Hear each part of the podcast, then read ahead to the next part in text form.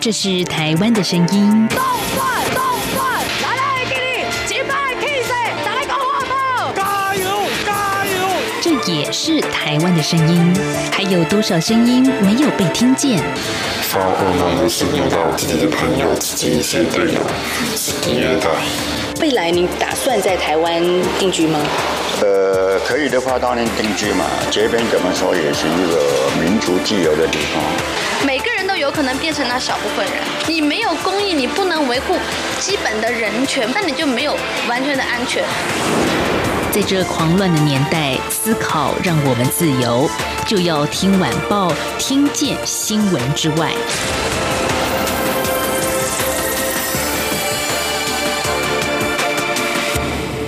欢迎收听就要听晚报，我是宛如。今天是九月二十三号，星期三。我们来看什么新闻呢？其实这两天啊，台湾的报纸，不管是一些重要的版面啦，还是电子媒体的新闻当中，都谈到的，因为台湾有三位立法委员涉嫌收贿，那立法院呢是同意续押，就是让这些涉案的立法委员呢继续收押。这件事情为什么引起关注呢？当然，立法委员收贿，这是让人很。愤怒的一个心情哦，但是呢，另外一方面还有就是二零零四年我们的宪法增修条文第四条第八项就规定说，立法院会期中呢，拘禁现任的立委必须经过立法院许可。所以啊，昨天呢，大家也就看到说，哦，这个法院这边用十万火急的速度啊，让这个立法院这边通过，认为是可以继续羁押的。所以呃，昨天这些立委。坐上了囚车，还押台北看守所。那这也是宪法增修条文上路之后呢，首个适用的案例。好，我们今天来看这个新闻，谈的面向是：哎，这些立委他们在想些什么？还有他们进入监所之后，成为监狱里面没有真实姓名的、只有编号的同学的时候，他们的日子会怎么过呢？进去还是有特权吗？还是可以享受着这个吃香喝辣吗？好，我们带着一个存疑的态度来今天进行访问的是中正大学犯罪学系的教授戴生峰戴老师，老师您好，哎，宛如好，各位听众朋友大家好，好，其实被收押就是关在监狱里面，应该是每个人都不想要的啦，就是限制了人生的自由嘛。对，这个其实是一个很有趣的一个我们心理学上的研究啊。那曾经有过一对学者呢，他们针对人生中所遭遇的这个各个大大小小的事件所产生的压力来进行排行榜。嗯。然后他就举了一个中间值，这件事情呢是大家比较的基准，叫做结婚。那结婚呢，他就给他一个五十分的压力，也就是你去结婚这件事情呢，大概带来五十分左右的压力。然后最严重、最严重的这个压力呢，就是比结婚还要严重一倍以上满分的压力呢，是配偶的离开一百分啊，丧偶大概是一百分这样的一个压力，非常非常大的压力啊。比较这样情况之下呢，其实呢，收容到监狱里面去，就是入监服刑这件事情呢，其实是排行在人生各大事件中的前五名的压力来源。大概平均分数可以到七十九分，尤其对初犯，我们对人那种第一次犯罪的这些收容人来讲呢，都是一件他们会很害怕、惶恐，然后甚至会幻想很多，是不是在里面会被怎么样、怎么样、怎么样的这样的一个生命事件？嗯，其实还蛮多电影喜欢拍监狱里面的故事的，对对，尤其香港，我记得有一阵子香港很多监狱风云之类的片，没错，我就是要讲这个，然后都不太正向，然后就大家就会觉得进去，我好像一定会被欺负，我一定会怎样怎样的。哎，可是为什么你会发现被欺负的都长得比较帅？哦，那是电影呢。对，比方周润发啦、梁家辉之类的嘛。对对对，欺负人的都像是什么东行乌鸦之类的。哦，这个当然都是角色的设定了啊。戴老师真的是呃，成为犯罪防治系的一个专业的研究人员以后呢，呃，进出监狱的次数其实真的非常的多。对，应该比大多数人多。对，来来回回。对，来来回回。不然当然我都是一日游啦，倒真的没有说多日游或者在到目前住过哦。对，不过大家可以想象，如果你真的被羁押关在里面的话，一个人当然不是一个人了，可能还会有室友哈，跟着这些同学们住在一起吃喝拉撒，那个心情，刚刚老师有说的，痛苦指数是超高的。所以这几天我们也看到说，也羁押中的立法委员啊，就是涉嫌受贿的这个立委嘛，就使出了浑身解数，希望能够赶快争取交保，恢复自由身，大家都想要。可是你也得把理由真的能够说服到让你离开。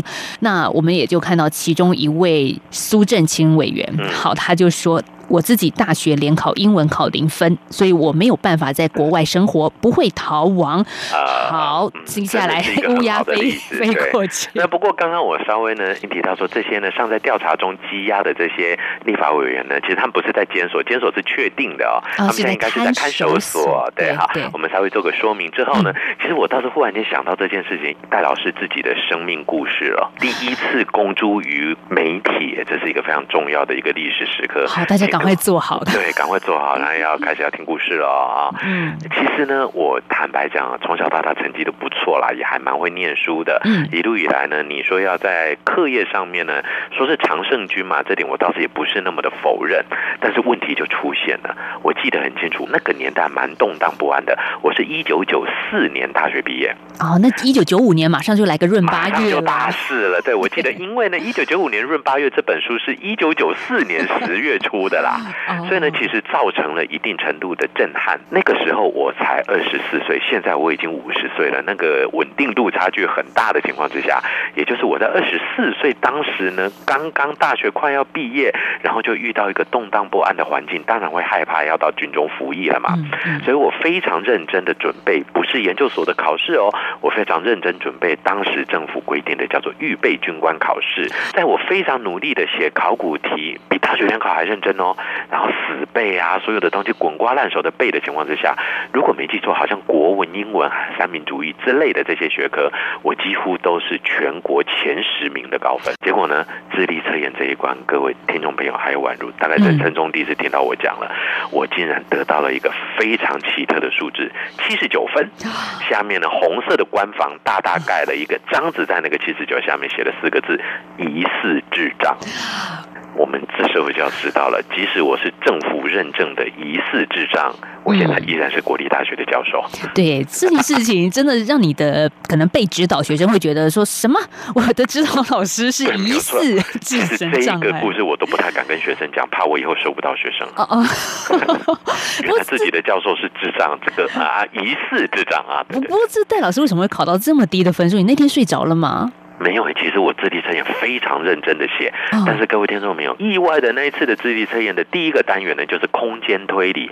空间推理就是那种把一个骰子拆开来再组合起来，拆开来再组合起来的那种，画在纸上让你去幻想的那种。嗯哇，那我就不会写，一题都不会写，然后就傻在那边。所以，我们从戴老师的故事来说，真正的这种分数上的跟人生的之间因果关系，其实是带商榷的。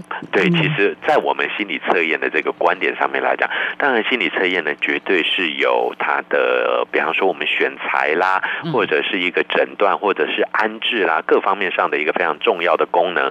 但是，所有的测验都存在着。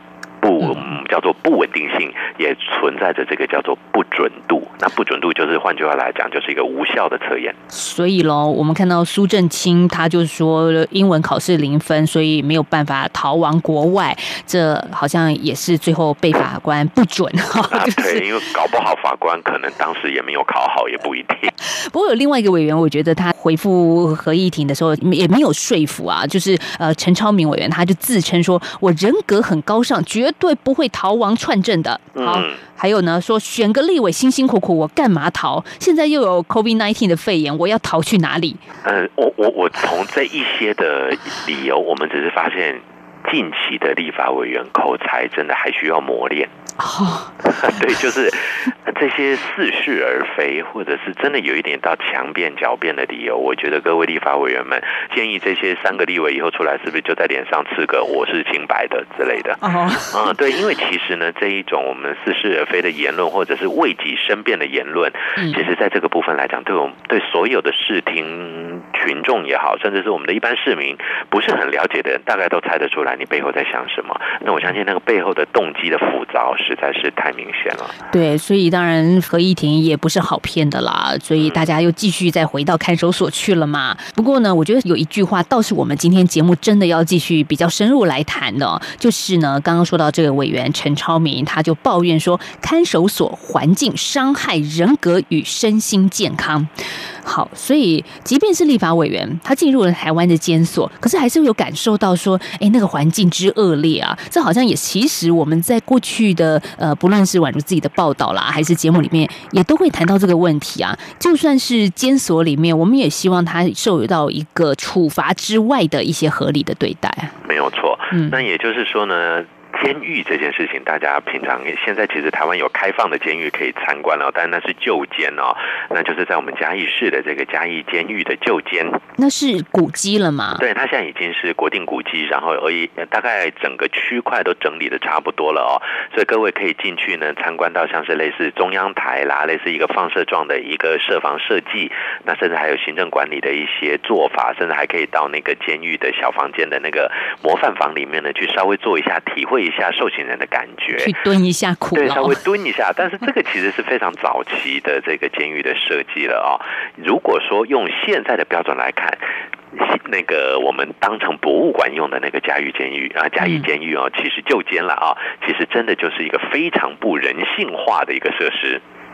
啊，那当然，在早期这个人权观念还没有那么的前瞻的情况之下呢，也难免，因为大家觉得呢，这些收容人你就是犯错嘛，那犯错我干嘛还给你那么好的一个，比方说我们讲的物质享受或者是一个环境的整理呢？这些我当然都不给你啦，我当然要给你尽量折磨你比较好。这就是东方的这种硬暴式的观点，也就是犯错的人理当不被当成人对待这样的一个观念所造成的，大家对于监狱呢一直存在着一种很奇特的想象。那很有趣的就是，比方说在防重夜间也知道，监狱啦跟殡仪馆啦这两个呢，其实都名列所谓的嫌恶设施的头牌。哦，就是你家附近假设有刚刚所上述两个机构的话，对，可能房价就不会太高不容易涨起来了。对，哎、哦那其实坦白讲啊，以我个人是那个在犯罪防治系工作来讲，我倒觉得如果未来买房子，我会喜欢买在监狱的旁边。干嘛就近就业吗？呃呃，然后或者就近探访做研究。嗯除了这个之外呢，基本上监狱不能盖太高，所以你的 view 一定很好，没有人挡你。现在监狱的绿化做得很好，你就像你家每天阳台打开，其实有个大公园一样。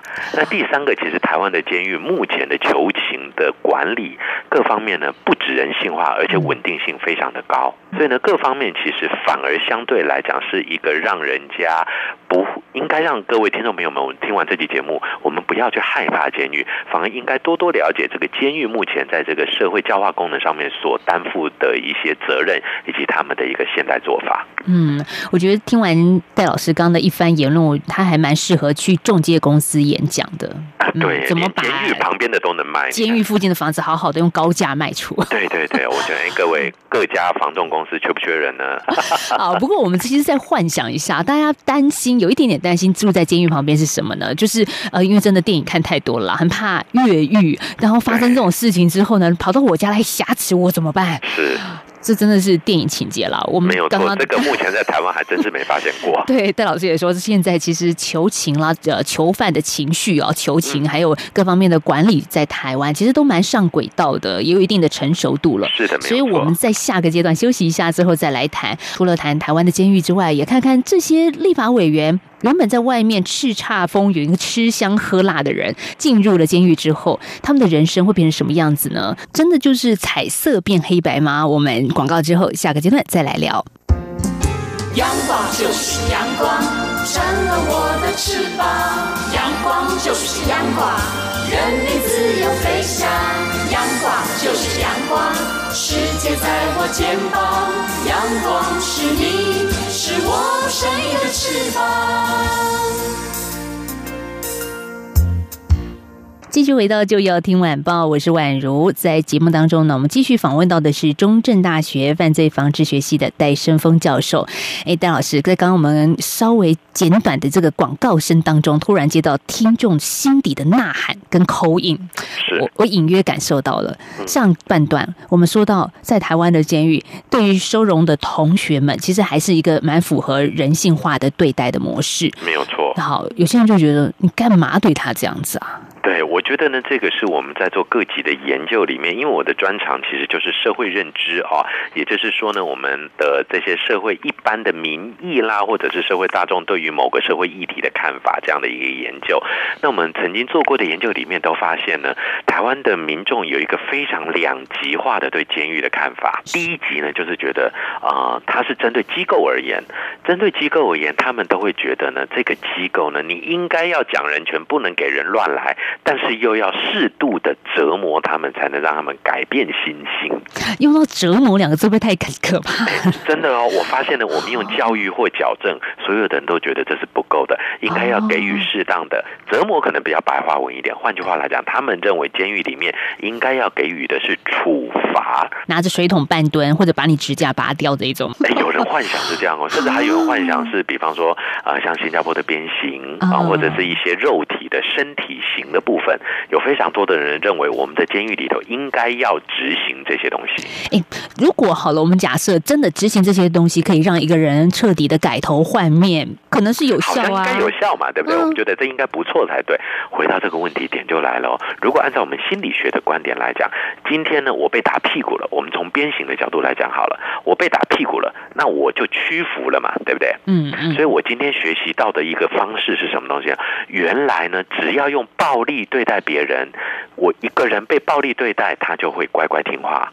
那他学到了以后，等他出狱以后，他是不是就用暴力对待别人？因为这个模式是有效的，以暴制暴这个模式一旦建立了，那被治的这个人未来就会成为下一个暴力的发起者。那这样的一个我们叫做犯罪行为的，我们叫做一个炎帝现象啊，最常见到的就是家庭暴力这件事情。我们也发现非常多的家暴的加害者，在他小时候就是家暴的被害者啊，是，这也让人觉得很遗憾，就是不断的复制这样子的一个暴力。没有错，当我们用暴力的方式来去对待这些曾经犯过错的朋友的时候，当然第一他会先害怕，他会先恐惧，所以短暂的这一种手法行为，我们是可以期期待。的，但是之后他心中就会种下一个我犯的错。然后你给我双重的处罚，比方说我们用隔离的监禁的方法，又用身体型的方法，可能又用一些呃呃，举个例子来讲，社会排斥的方法，多重的方式来处罚他，其实难免人心生不满，到最后再反馈回来的暴力现象，其实更是令人家恐慌的。就委员因为他亲身体验嘛，被羁押了，然后呢就说到呃，里面看守所的环境伤害人格跟身心健康啊。其实大家也看到这样子的事情，能够正视台湾的监狱，希望能。能够好，还要再更好一些，因为当然有它不完美的地方。对，那是不过呢，我必须要还是诚实的说，就立法委员的观点来讲，监狱里面真的是不是那么的好生活。首先呢，也许听众朋友们可能都没有进去过啦，我就大概把我看到的现状可以简单跟听众朋友们做说明。首先，监狱里面不太可能有完整的独居空间，除非你真的是顽劣不堪，或者是你毒瘾刚刚发作，那才有可能到这个独立的空间去做。一个独自的收容，但这空间当然有一个法定的规范，它不会让你在里面像条小狗一样关着弯在那里。它是一个可以伸直你的双手双脚，甚至可以站起来稍微走一走、跳一跳是没什么问题。但是呢，你是二十四小时在一个没有办法跟人沟通，甚至没有办法得知现在是几点钟的这个状况之下呢，完全在剥夺所有的物理刺激的情况之下，一个人超级安静的生活。不是也是一种惩罚嘛？对啦，三餐是会照送，但是呢，不会有交流，不会有沟通。那大家可能就会猜测说，那这样上洗手间怎么办？当然也会有一些措施，但是绝对不是方便又舒适的，也绝对不会有什么水洗马桶啦这种高尚的一些设备哦。当然这些部分呢，换句话来讲，就是监狱里面呢目前做的一种静思这样的一个观点的一个独居的一个处罚。那这些处罚其实对受用人来讲，他们都很害怕。依据曾经被处罚过的人来讲。据说啦，大概一天就受不了了。对，因为那感觉非常的孤独，非常的疏离。那除了这个之外呢，其实我们监狱本身来讲，当然不会有非常舒适的物理环境。举个例子，它不会有二十四小时的空调，不会有中央恒温控室，这些都不会有。甚至呢，你必须要跟非常多的朋友在一间房间里面一起生活。那我们监狱目前呢，其实超收的状况是存在的啊、对那平均的超收率呢，大概少则大概接近百分之十左右，多则可能都到百分之三十了。也就是说呢，监狱里面是人满为患的状况。但是呢，随着历任的法务部长呢，对于监狱中狱中人权的重视呢，嗯所以渐渐的，我们现在其实也有双层床的这种设计哦。上下床，上上下铺的，尤其是针对这些我们监所高龄化的现象，是那这些都是我们监狱呢非常人性化的一个改变。那甚至更有趣的是，现在监狱里面的墙壁上面画的图画。啊啊，我们早期可能都会画很多的那种什么我要做好子啦，什么什么的，哎哎，改过向善啦，什么那些标语式的一些呈现哦。那现在都不是哦，现在其实都画一些很可爱的漫画啦、粉色系的啦、卡通人物啦，来去软化这些收容人的心灵。嗯，其实是越来越人性化，但是可以人性到什么样的程度呢？嗯，也就是我们一开始的一个提问啊，就是。这样子，因为带着立法委员身份而被收押进监这些立委，他在里面还能吃香喝辣吗？在最近这几个礼拜，其实还有另外一个新闻是谈到台湾的无党籍立委傅昆奇，他因为炒股案被判刑两年十个月定谳。那在今年的五月二十五号入监，但是他因为没有被褫夺公权嘛，所以他的立法委员的资格是不受影响的。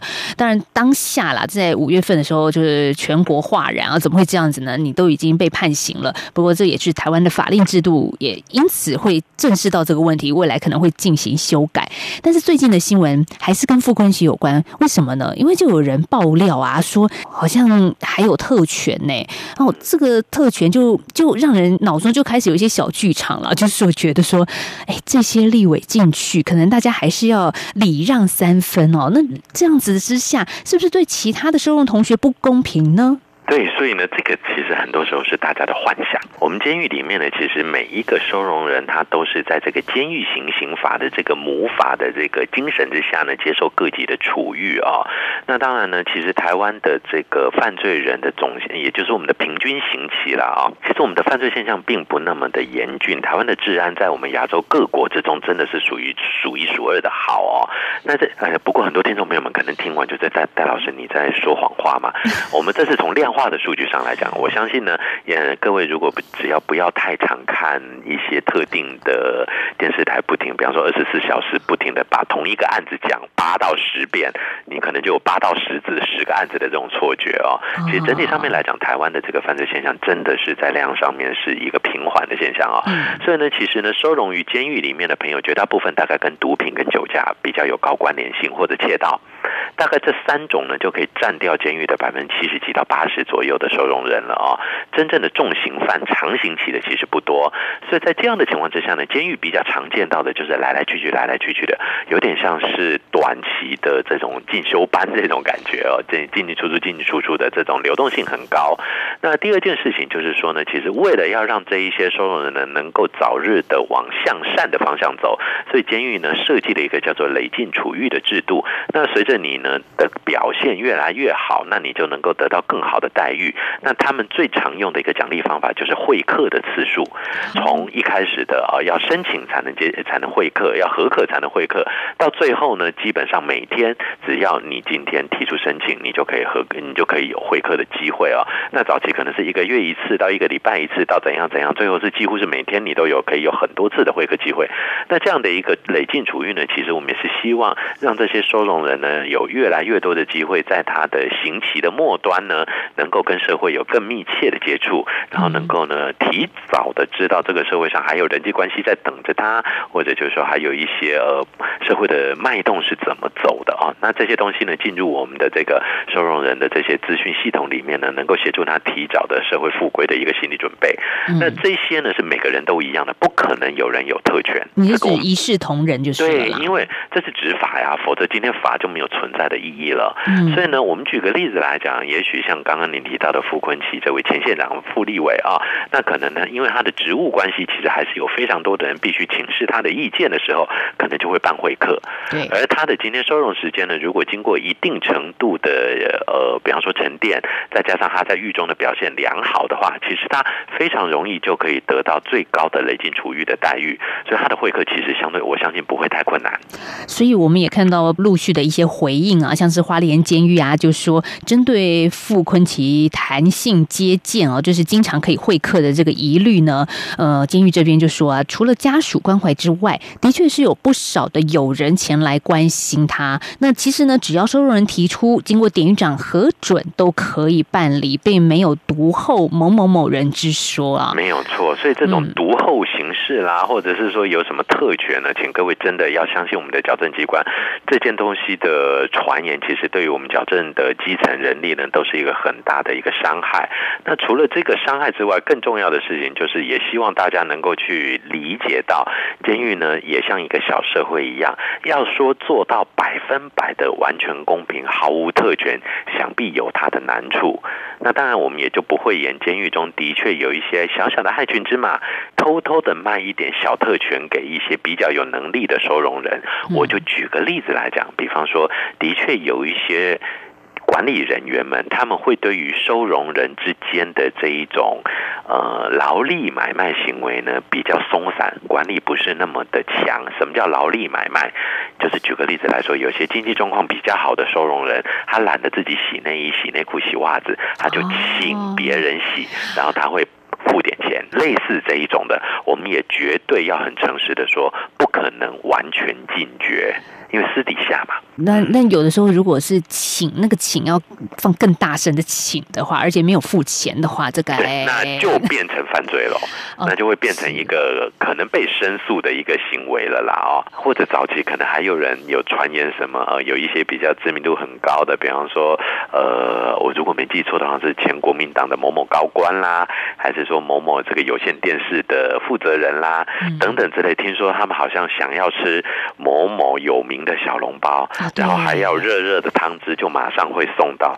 各位，我相信小笼包店其实都离监狱很远呐，对，真的送到，保证都是冷的。监狱里面也没有微波炉随时帮他热，这些传言一听就是假的。哎，真的耶！现在假讯息其实是满天飞很多，特别是这种针对所谓的呃有钱有权的人，他们的一些负面消息其实也挺多。那我们很难去辨真伪。对，因为大家觉得这一定很合理，因为一盒小笼包两百八嘛，那你那么有钱，两百八，你叫个一百盒的之类的，但是你就这样想，小笼包店离监狱都很远呢。不过如果去监狱探监的话，其实还有一个专门叫会客菜哦。没有错，这个就很有趣哦。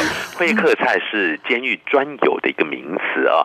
怎么说呢？其实呢，在监所里面，虽然这些犯错的人呢，绝大部分本性上都还是具有矫正的可能性，但是我们也绝对不能忽略什么呢？